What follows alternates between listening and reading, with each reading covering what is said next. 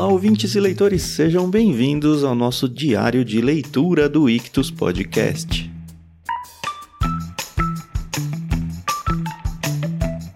Eu sou o Thiago André Monteiro, arroba Vulgutan, estou aqui com a Carol Simão e hoje é a vez dos capítulos 2 e 3 do livro Dois Irmãos de Milton Ratum.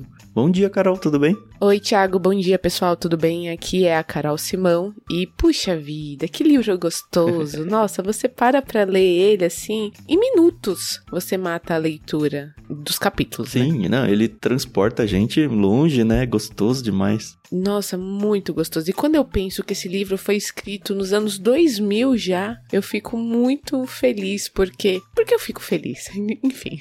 Não, eu acho que é porque a gente tá na nossa época e estão produzindo conteúdos tão bons ainda, né? A gente não depende só Sim. dos grandes clássicos do passado. Estão nascendo Exatamente. grandes clássicos, isso que é legal. E sabe o que é mais legal? Eu tenho uma amiga que mora no Amazonas. Ela trabalha numa escola de missionários. Uhum. E aí ela mora em Puraquequara. E eu lembro que quando eu ouvi essa palavra, demorou muito para eu aprender a falar ela. Uhum. E aí, quando eu li aqui no livro, que vai aparecer uma hora, falei, caramba, agora, tipo, meu cérebro Juntou, entendeu super né? fácil por Aquequara. É, muito legal.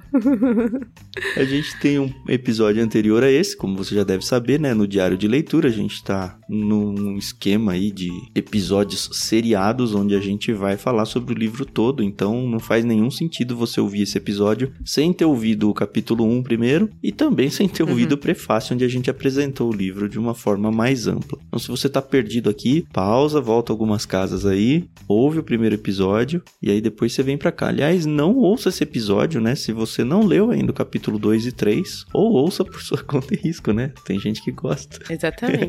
Lembrando que, assim, nós estamos gravando esse programa com a intenção dos vestibulandos que vão prestar o vestibular e querem ler a lista da FUVEST, né? Isso aqui é um complemento. Então, não, a gente não vai ler os capítulos, a gente só vai apenas comentar as nossas impressões sobre o que lemos no capítulo 2 e 3. Então, não, isso não substitui a leitura, muito menos você dar aquele check de, putz, tô pronto pro vestibular. Ah, mas acho que ajuda bastante, né? Se você leu, assim, ajuda, ajuda guardar o livro conversar sobre ele, tá pronto para prova também, né? Isso então, sim. se você conhece pessoas que estão nesse contexto de vida aí, de prestar vestibulares e a FUVEST está na lista dessa pessoa, apresenta o diário de leitura para eles, apresenta o Ictus Podcast, que com certeza você vai ajudar bastante as pessoas aí. Isso aí. Agora vamos aos capítulos, porque tá bem bacana.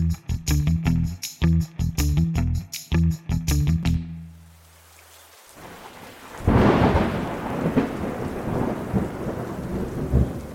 São dois capítulos menores, né? Acho que a gente vai matar eles rapidinho. E, de novo, aquela questão de mudar de tempo, né? Mudar de cenário. O capítulo 2 começa voltando a vida do Halim com a Zana de quando eles se conheceram, né? Quando eles se tornaram um casal. Isso aí. E não estão nem no Brasil mais. Isso aqui tá acontecendo lá no Líbano, né? Na verdade, isso tá acontecendo no Brasil. E aí conta a história do pai da Zana o Galib, que veio pro Brasil e aqui ele abriu um restaurante chamado Biblos. É verdade. Em homenagem à cidade natal deles lá no Líbano, né? Que era a Biblos também, né? Isso, eu acho engraçado porque Biblos eu conheço como sendo uma marca de móveis planejada. Eu nunca ouvi falar. Para mim, Biblos tinha alguma coisa a ver com biblioteca, com livros e tal. Não sei, o livro uhum. não se propõe a explicar isso, mas como uhum. a gente já sabe, a gente conheceu aí o tal do Galib, que diz que por volta de 1914 inaugurou o restaurante no térreo da casa. Então olha como voltou no tempo aí, né? Uhum.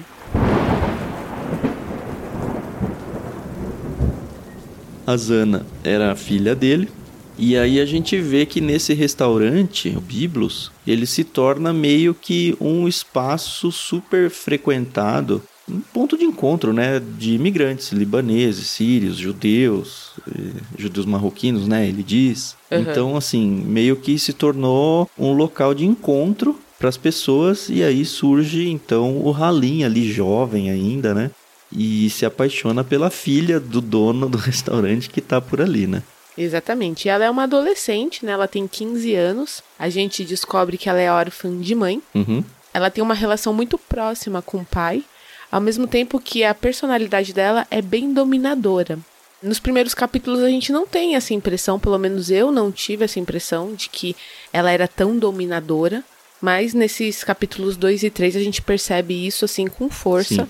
Acho que até por causa da criação dela, ela acabou tendo que aprender a se impor. E assim, é bem bacana, né? Porque você imagina você sendo filha de imigrantes, no caso ela também era uma imigrante, porque ela nasceu no Líbano e vir para um outro país, ter um comércio e restaurante, hotel, essas coisas, você acaba ficando muito exposto, né? Então você tem que criar uma casca grossa, uhum. né? O pai dela era quem cozinhava e cozinhava muitíssimo bem e também servia, eu acho engraçado, né? Porque ainda fala, ele servia com a mão esquerda e não perdia o equilíbrio. e isso devia ser quase um espetáculo, né, pro pessoal. E ela tava ali ajudando tal. E por ser uma menina muito bonita, uma libanesa, ali no auge da beleza, né, com 15 anos, ela também tinha ali seus. O pessoal vinha cortejá-la, né? E aí a gente é apresentado ao Halim, que nesse momento é um, um jovem mancebo, né? Ele me lembrou muito o filho dele, né? O Yakub, porque ele é todo envergonhado. Sim. Ele não sabe como uhum. chegar na zona, ele fica indo lá todo sábado e fica só olhando, olhando, admirando, admirando. E é interessante que uhum. ele ganha o sogro primeiro, né? Porque ele fica indo lá vários meses, diz aí, né? Passou meses assim, sozinho num canto da sala, agitado ao ver a filha de Galibe acompanhando com o olhar os passos da gazela. Olha que bonito. Contemplava o rosto ansioso, à espera de um milagre que não acontecia. e aí ele começa a pescar e trazer peixes pro pai dela, né? E o pai dela gosta, uhum. dá até comida de graça para eles. Então, meio que ele se afeiçoa do pai, com segundo as intenções, obviamente. Não sei se o pai tinha percebido Sim. isso ou não, mas o fato é que cria-se aí um relacionamento entre os dois, o que me faz pensar o fato do Halim ser parecido com o Yakub, que de fato justifica o Halim ter um apreço pelo Yakub, porque enfim, eles são mais parecidos do que o filho Omar, né? Sim, e também nos faz pensar que o Omar se parece muito com a mãe. Mais impulsivo, né? Mais. Isso, independente, né? Essa coisa toda.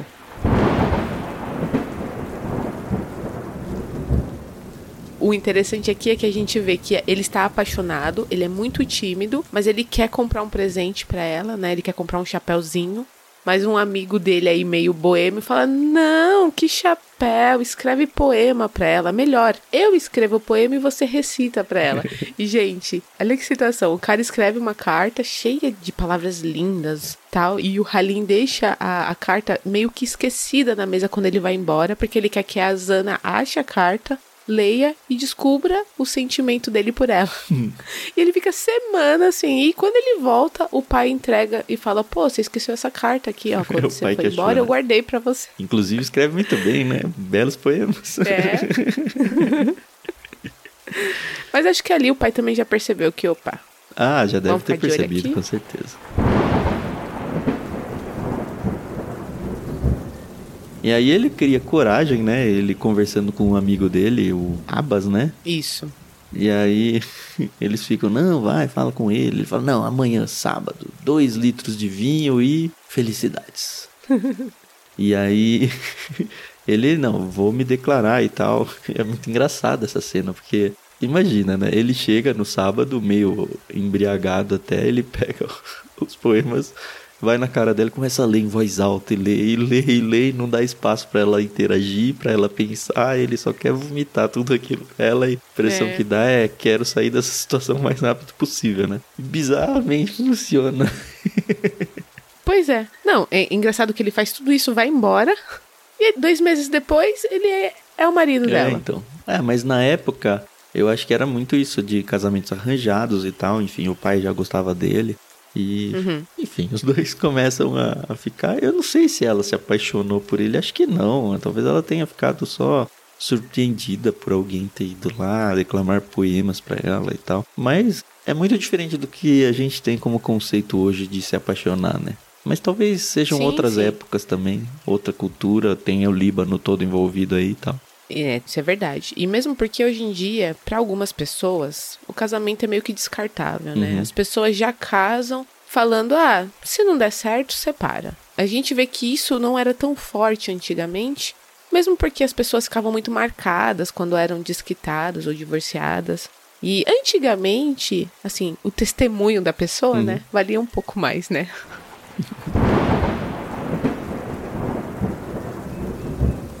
Enfim, a gente também percebe aqui o narrador falando, né? O narrador vai e vem, vai e vem. E ele falando que o, o Halim nunca foi muito próximo dos filhos, mas era muito próximo dele, do narrador, que a gente ainda não sabe quem é. Aliás, antes disso, quando ainda estão nessa dúvida, caso ou não caso, tem uma questão religiosa que aparece aqui, acho que é a primeira vez. Não sei se isso vai ser importante para a história, mas a gente percebe que as mulheres cristãs lá, cristãs maronitas de Manaus, velhas e moças, não aceitavam a ideia de Verzana casar-se com um muçulmano. E a gente percebe que isso é sim uma questão para ela, ela, Zana, uhum. mas talvez não tão importante, né? Ela fica titubeando com a ideia caso ou num caso, e aí quando ela aceita o casamento, ela coloca como uma restrição que o casamento tinha que acontecer diante do altar da Nossa Senhora do Líbano com a presença das maronitas e católicas de Manaus. Então, uhum. tem aí uma questão de, olha, o seu Halim, né, tem um pano de fundo muçulmano, a gente sabe, né, uhum. né, que quanto que isso briga com a ideia de cristianismo, mas o fato é que rola aí um casamento misto, né, de religiões aí.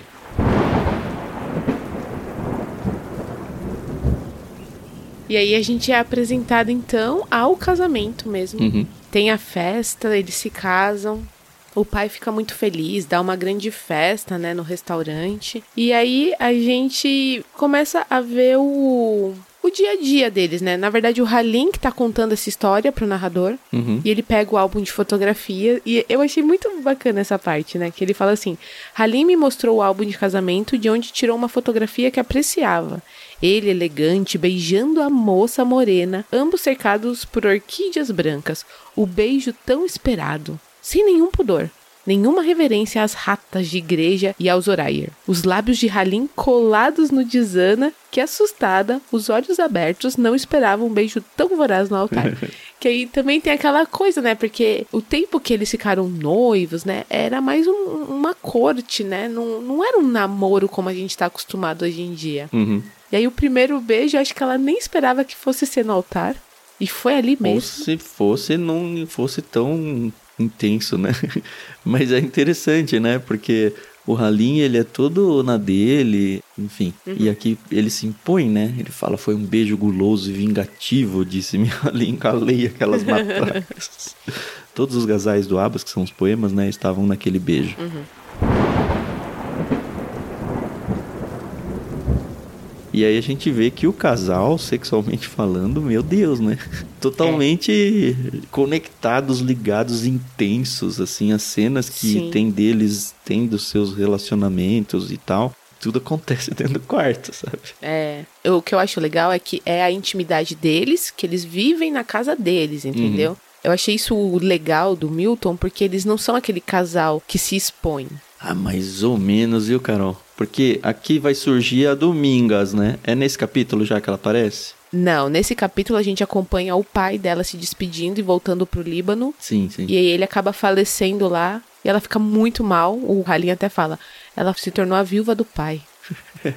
Isso é uma coisa que ela levou por muito tempo dentro do casamento, o fato dela não ter conseguido se despedir do pai, dele ter morrido longe. É, o pai volta pro Líbano, né? Ele vai Isso. e morre, basicamente, né? É. Ele fica um tempo lá, começa a mandar umas cartas, depois vai rareando, rareando, até que não, não duas cartas. Duas cartas, depois nada. Em Biblos, dormindo na casa perto do mar, ele morreu.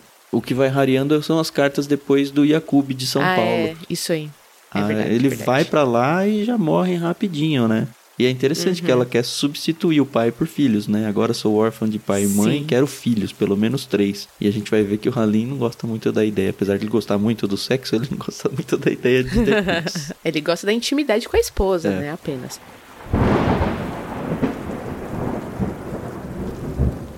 E olha que interessante, o finalzinho desse capítulo responde uma questão que a gente começou a, ter lá no começo, né? Por que, que o Yakub foi sozinho pro Líbano? E não o Omar ou não os dois. No finalzinho desse capítulo, o Halim fala, né? A minha maior falha foi ter mandado Yakub sozinho para a aldeia dos meus parentes, disse com uma voz sussurrante pro narrador, né? Uhum. Mas Ana quis assim. ela decidiu. É, e é o que você falou, né? A gente percebe que a Zana é a mandona dentro de casa, é o perfil dela. E, na verdade, o perfil do casal, né? Complementar do Halim. Não vou dizer pau mandado nem nada, mas ele simplesmente meio que não tá nem ele era aí, muito né? apaixonado. Não é que ele é bananão, é que para ele tanto faz. E ela não, ela quer ter as rédeas na mão o tempo todo. Isso. É que ele tá muito feliz com a situação de ser ele e ela. E ela não. Ela quer ter uma família, ela quer ter mais, né?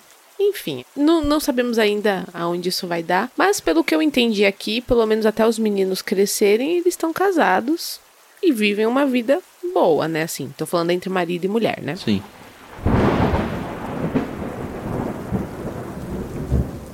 Com isso a gente entra no capítulo 3, né? O Isso. Volta, né?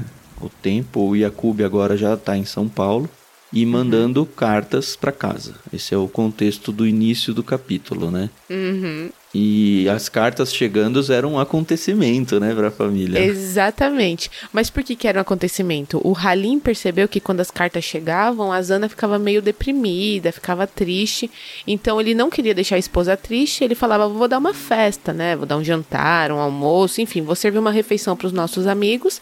Ela lê a carta e se distrai com as pessoas dentro de casa.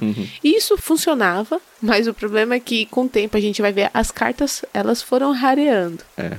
Primeiro no tamanho, né? Antes eram páginas, agora só coisas pontuais. Mas eu acho super natural isso, assim. A gente vê que Sim. o Yakub tá vivendo a vida dele. Ele começa a dar aula de matemática em pouco tempo, né? Ele tá Aham. lá na Universidade de São Paulo, ele vai fazer escola politécnica, né? Engenharia, diz o texto aqui. E é interessante que o Yakub, ele é um pouco eu não sei se arrogante é a palavra, mas ele quer romper os laços, a dependência com a família, porque diz que os pais mandam Uhum. dinheiro pra ele, ele agradeceu as belas palavras e devolveu o dinheiro. Entenderam que o filho nunca mais precisaria de um vintém, mesmo se precisasse, não lhes pediria. Assim, ele tá crescendo, fazendo a sua própria vida. Eu acho que com um pouco de rancor ainda. E eu Pode não ser. sei como que isso vai se desenvolver no livro. Mas a gente percebe que, ó, ele tá tomando seu rumo aí. Enquanto o Omar, É. primeiro odeia receber as cartas do irmão, continua um super boêmio, dependente totalmente dos pais. Uhum. E largado na rede no alpendre, né? É, exatamente. E aí a gente vê que o narrador, ele fala que ele cresce vendo as fotografias do Yakub, né? Ele encaminha uma fotografia muito bonita, que até fala que lembra muito a fotografia que ele tirou naquele desfile de 7 de setembro. Uhum. E o narrador cresce, tendo uma proximidade muito grande com Halim. Ainda fala, nossa, ele tem tanta intimidade comigo, a intimidade que ele não tem com os filhos. E admirando o Yakub, ao mesmo tempo que ele fala, nossa, eu vi as fotos do Yakub, mas eu ouvia a voz do Omar. E o físico era o Omar, era o Omar. Deve ser muito louco, né? A É. pessoa conviver assim, né? Diz que várias vezes ele ouvia e achava que ele tava lá, né? Mas não era, era só o Omar. Aí a gente descobre que uma índia órfã vai morar com o Halim e com a Azana. E ela ainda é uma menina, né? É, ele volta um pouquinho no tempo, né? No início do casamento Isso. do, do Halim com a Zana. Que é quando aparece a Domingas, né? Essa índia. Gente, eu, assim, eu, eu não sei. Eu, quando eu casei, eu, eu queria ficar com o meu marido, entendeu? Eu não queria ninguém na casa, não queria. Ah, mas é sei lá, cultural acho também, bizarro, né? Diz que ela É, era uma beleza de Cunhatã. Quando a gente leu o Macunaíma, essa palavra apareceu no meu vocabulário pela primeira vez. Cunhatã é tipo uma índia nova, né? Uma indígena aí. Sim. E ela era uma órfã e começou a ser criada pelo Halim pela Zana. E a Zana se apegou muito a ela, né? Uhum. E diz que é surpreendente, né, ela ter feito isso. Ela mora num, lá de fora, né? Isso. E a gente vê, é muito engraçado, né? A vida do casal. Não, é muito engraçado. Assim, o Halim e a Zana como coelhos, você sabe? Chegam em casa, antes de chegar no quarto já estão nus, sabe? É um negócio muito louco. E a Dominga só vai olhando, assim, ela tá lá como se fosse uma planta na casa. Pois é, eu acho isso meio ruim, né? Mas a gente vê que o Halim ainda é muito devoto a Zana. Totalmente, Então, totalmente. Por um lado, isso é bom, porque ele não tem olhos para outras mulheres, pelo menos aqui, por enquanto. Não nos é dito nada. Uhum. E a gente vê que a Zana pega a Domingas e vai pra igreja, entendeu? Então ela começa a virar a sombra da Zana. E pelo que a gente leu no prefácio, isso vai até a velhice de ambas, né? Porque no prefácio é a morte da Zana e a Domingas que tá com ela, né? Uhum.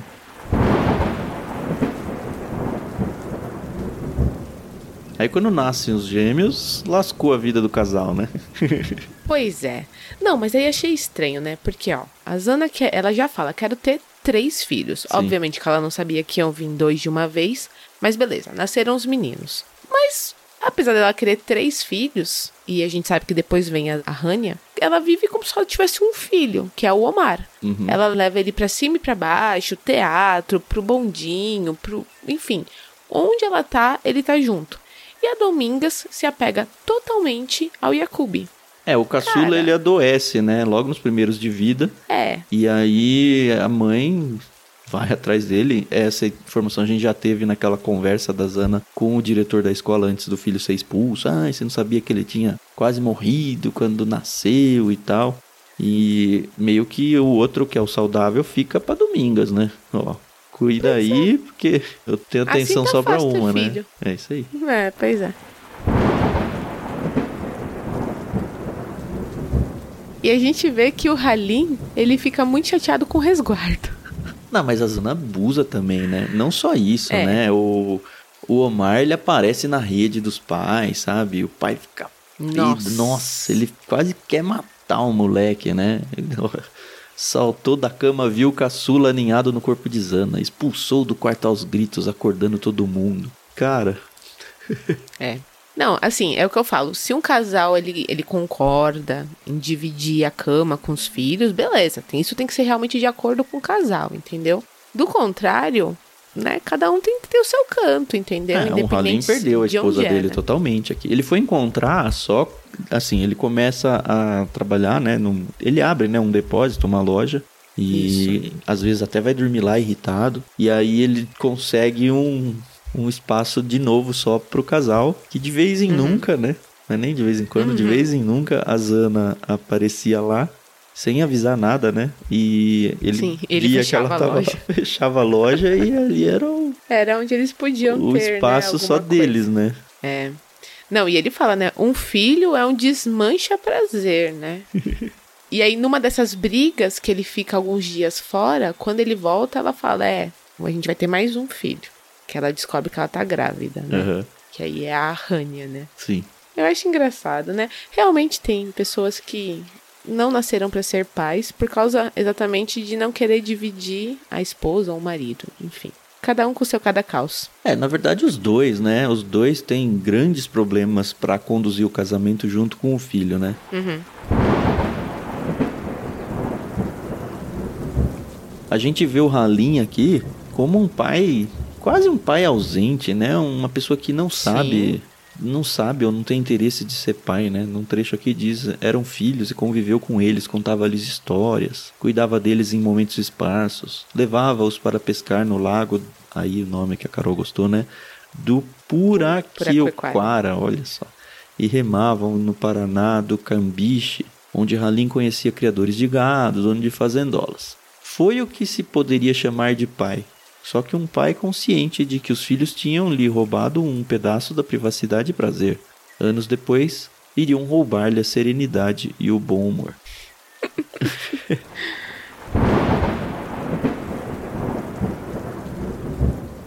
É muito interessante o quadro que o autor, o Milton Ratum, desenha de cada personagem, sabe? Ele se aprofunda muito nas características de cada um e essa mistura, essa dança de perfis aí dentro da família, eu acho muito interessante assim para a história. Sim. Aqui ele termina falando que quando Rania nasceu, ele já tava. Ah, tá bom, beleza. Eu sei que agora eu não vou ter mais realmente a Zana só pra mim, né? Tava conformado com a situação que eles viviam. Uhum.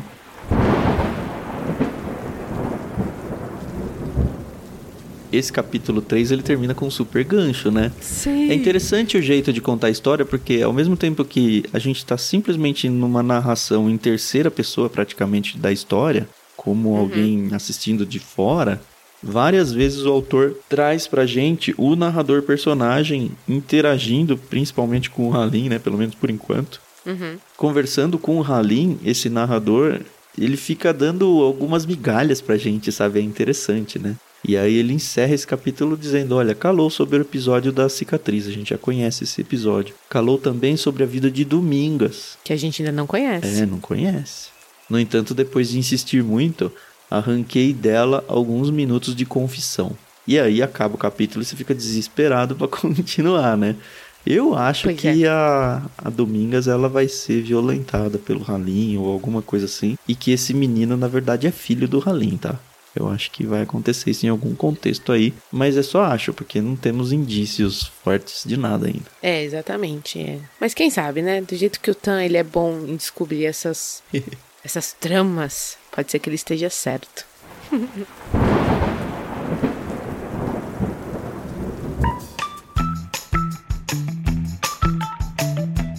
bem, a gente volta então no próximo episódio do Diário de Leitura para interagir junto com vocês sobre o capítulo 4 no próximo episódio. Espero que vocês estejam gostando do livro do mesmo jeito que a gente está gostando e que esteja sendo uma boa experiência, não só a leitura, mas a audição desses diários de leitura.